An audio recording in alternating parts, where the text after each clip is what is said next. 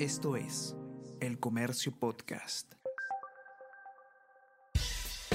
Buenos días, mi nombre es Soine Díaz, periodista del Comercio, y estas son las cinco noticias más importantes de hoy. Viernes 16 de junio.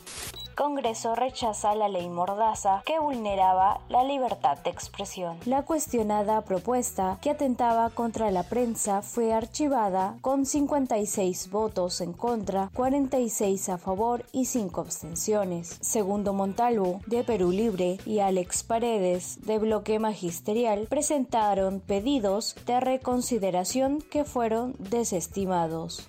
La ministra de Salud renuncia al cargo en plena crisis por dengue. La ministra de Salud, Rosa Gutiérrez, renunció anoche a su cargo ante el Pleno del Congreso de la República tras recibir una invitación de alta urgencia para responder sobre la situación de la epidemia del dengue a escala nacional y las acciones adoptadas por su sector frente al aumento de casos.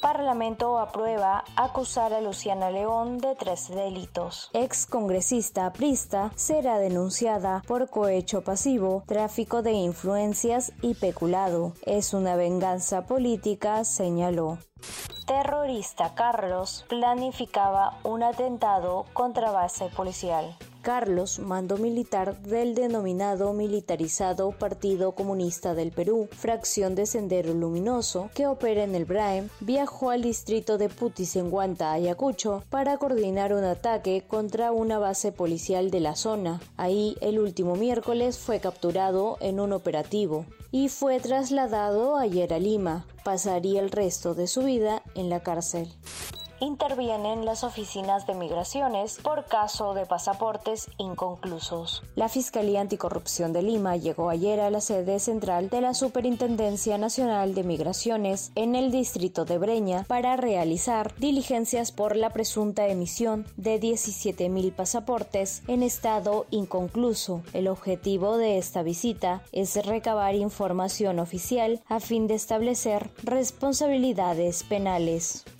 Esto es El Comercio Podcast.